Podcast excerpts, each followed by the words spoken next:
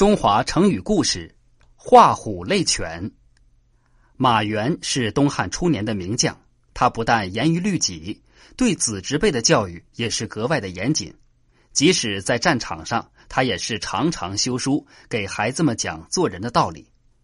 他听说他的两个侄子马炎、马敦染上了喜欢讥讽、议论别人的毛病，并且常和一些轻浮的侠客来往，马援就写了一封信。对他们进行教育指导。马原在信中说：“你们知道我讨厌议论别人的长短，今天重提是希望你们时刻牢记。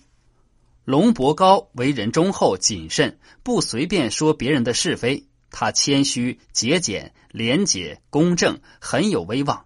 我敬重他，希望你们学习他。杜季良为人豪爽仗义。”能够为别人的忧愁而忧，为别人的快乐而乐，好人坏人他都不得罪。他父亲死时，几个郡的人都来吊唁，我也敬重他，但是不愿你们向他学习，学不到龙伯高的为人，还可以成为一个谨慎勤勉的人，就像是克天鹅不像，还像一只鸭子。但是学计量，如果学不好，就会变成一个轻浮浪荡的人。就像是画虎没有画好，画成了一条狗一样。马原以龙伯高和杜季良为榜样，说出了自己的喜好，也指出了侄子们应该学习什么，不该学习什么。由此可见，马原是一个对孩子严加管束又讲究方法的好长辈。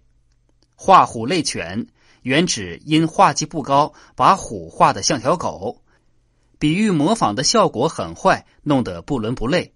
从事非力所能及的事儿而一无所成，也比喻不切实际的追求过高的目标，反而弄巧成拙，留下笑柄。画虎类犬出自《后汉书·马援传》。